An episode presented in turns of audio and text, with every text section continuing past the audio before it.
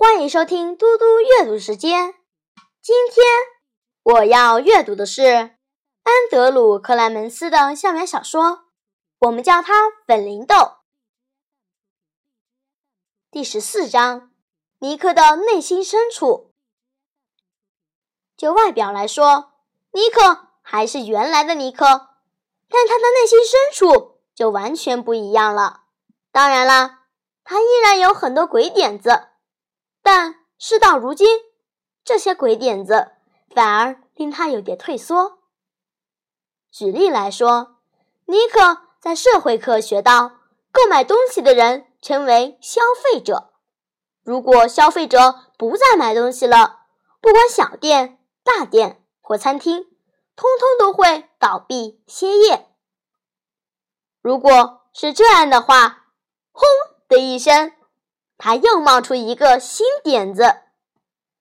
所有学生最喜欢午餐时间了，但午餐最惨的部分就是吃东西。问题出在学校供应的食物，那些食物从来不会让你有意想不到的惊喜。整个早上，你都会闻到厨房传来食物的味道，然后时间一到就去吃，而且从来。没有好吃过，于是尼克心想：学生餐厅不也是一种餐厅？学生不就是消费者吗？而我们不一定要在那里买午餐，对吧？尼克在心中描绘未来的景况，他要发动全校学生每天都从家里带便当来学校，逼使负责煮午餐的厨师妈妈把东西变好吃为止。他敢说，那些厨师妈妈在自己家里绝对不会煮出那样的东西。每个学生都是口袋里躺着一块三毛五的消费者，除非食物变好吃，否则那一块三毛五应该继续躺在每个人的口袋里。真是个好主意！尼克敢拍胸脯保证，这主意一定成功。他光是想着就觉得很兴奋。但兴奋了没多久，尼克随即想起弗兰的世界，让他彻底打消刚冒出来的念头。他绝对敢拍胸脯保证，只要学校学生都不在学校买午餐，迟早有人会想到这必定是尼克·艾伦搞的鬼。于是他又会惹上大麻烦，人们可能又把事情写到报纸上，校长又要打电话给他爸妈，一切的一切。又会卷土重来。最后，这辈子头一遭，尼克暗自决定，这个超级妙点子只有他一个人知道就好了，甚至连跟他最要好的约翰和库斯都不知情。正是这个决定，让尼克变得和以前的他完全不一样了。尼克的妈妈最先注意到这种改变。亲爱的，你在学校还好吧？三月上旬一个早晨，尼克看似心情不太好，好像有点沮丧，让他觉得很担心。没事，尼克说，一切都很好啊。你跟朋友们一切都好吗？他们好久没来家里玩了。妈，我是说真的啦，没什么好担心的。现在是冬天吗？大家都忙着打曲棍球和篮球，就是这样啊！尼克走进房间，砰的一声关上房门。格兰杰老师也注意到他的改变。这个聪明的小鬼曾经直视他的眼睛说：“可是我今天真的没有带 friend。”但那个淘气男孩再也没出现在他的课堂上。如今。每天来到班上的是比较安静、谨慎的尼克·艾伦。他所有的功课都做得又快又好。要不是特别点名，他绝不主动讲话，更不像以前那样跟同学们嘻嘻哈哈、打打闹闹。这个学期再过一两个月就结束了，看起来他好像没办法帮上什么忙。学期末有一天。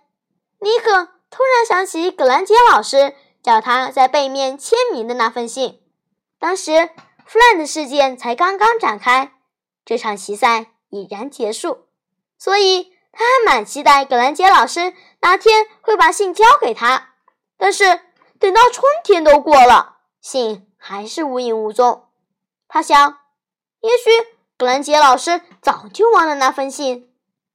尼克很怕再度招惹是非，却压不住内心对那封信的好奇。很快就到了学期最后一天，尼克跑去敲敲格兰杰老师教室的门。他正在整理窗户下方的书架，仔细把所有课本排列成一条直线。他没有转过身子，只是喊了声“请进”。尼克出声说哈喽，格兰杰老师，您好。”格兰杰老师直起身子，转过来面对他。“哇哦，尼克，是你啊！”特别来串门子吗？很高兴看到你哦。我本来也想找你聊一聊，既然你来了，我就省得在暑假还要专程寄信给你了。尼克暗自吸了一口气，然后说：“我也是为了这件事来找您，就是关于那封信。”格兰杰老师一下子没明白，过了一会儿才说：“哦，你是说那封信啊？”然后他停顿了一下，对尼克说：“你一定还记得我跟你说过，如果我把那封信寄给你，就表示整件事已完全落幕。可是还没完呢，还没完。”尼克的头歪向一边，充满困惑。他又问：“到要什么时候才结束呀？”兰杰老师笑着对他说。哦，尼克，请你相信我，等到这件事完全落幕的时候，你自然就会知道了。现在，我倒是想和你谈谈其他的事。他从教室另一边走过来，站定，距离尼克大约一米远。这一年来，尼克长高了不少，两个人的眼睛差不多可以平视了。尼克突然发现，格兰杰老师的眼神。变得柔和了许多，但依然像平常一样炯炯有神。最近几个月来，我发现你变得比较安静，尼克。我跟你说，你并没有做错什么事。我知道今年发生了很多事，大家都议论纷纷。很多时候，你一定觉得不太好受。不过呢，你的想法真的很棒。许多时候，我也对你的表现。感到非常骄傲，尼克觉得很不好意思。可是葛兰杰老师没有停下来。尼克啊，你这一辈子会做出许多了不起的事情，我我敢打包票，你一定办得到。虽然有些时候比较辛苦，但你千万不要因此而气馁。然后，葛兰杰老师和尼克握握手，直视他的脸庞。他的双眼变得好明亮，这是尼克从来没有看到过的。他又说：“尼克，艾伦，能教到你这个学生，我已经心满意足。好了，你该到外面去，好好过个充实的暑假。年轻人，你以后一定能闯出一番了不起的成就，我很期待。”葛兰杰老师目送尼克走出门口。他走到教室门口之前，他突然想起什么，于是转身说道：“葛兰杰老师，真的很谢谢您，也祝您有个快乐的暑假。”然后他咧开嘴笑起来。“哦，对了，下学期别忘多买一些新的 friend。”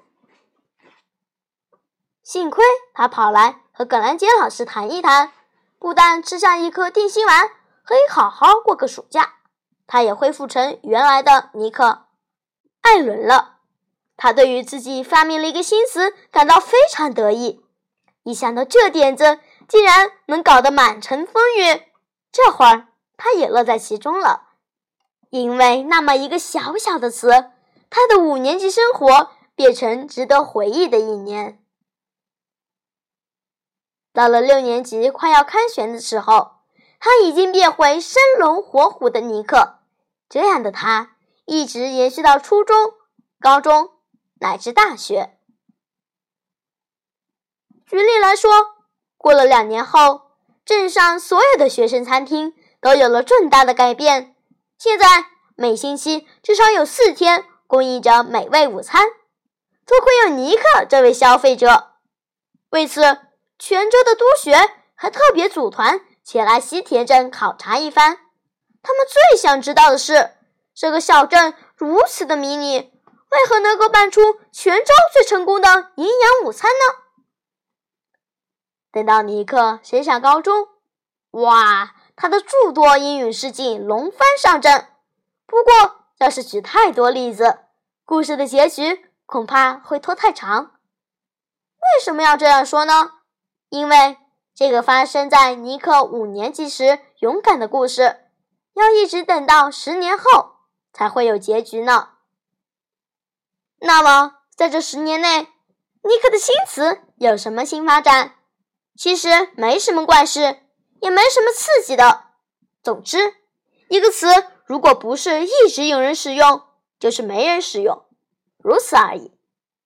至于 “fland”，则是使用率越来越高，逐渐成为一个真正的字。